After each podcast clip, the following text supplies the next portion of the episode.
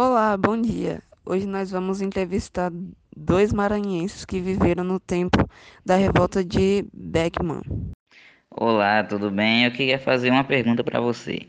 É, eu queria fazer a seguinte pergunta: Qual foi essa situação vivida no Maranhão ao longo do século XVIII? Olá, respondendo a sua primeira pergunta, a situação vivida naquela época foi de muito sofrimento e com muita escravidão, foi horrível. E também queria fazer mais uma pergunta que seria, na verdade, uma curiosidade. O que levou vocês a fazerem essa revolta? Olha, respondendo a outra pergunta, um dos motivos foi a escravidão dos nativos. E o outro motivo foi que tudo que a gente produzia tinha que vender para o Maranhão, mas eles pagavam muito mal. Isso causava muita revolta. Bom, vocês ficaram meio tristes com o final da revolta? Sim, porque foi muito esforço, tempo investido para a rebelião falhar e os comandantes serem condenados à forca.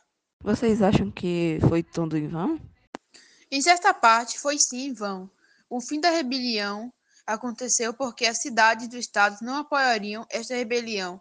Então, como esperado, ela ruiu. E depois os portugueses voltaram para São Luís e tomaram posse da cidade. E tudo voltou a ser como era, como era antes. Entretanto, o comércio maranhão foi fechado, pois viram que ninguém apoiou essa ideia. E os indígenas? Os jesuítas continuaram explorando a mão de obra indígena.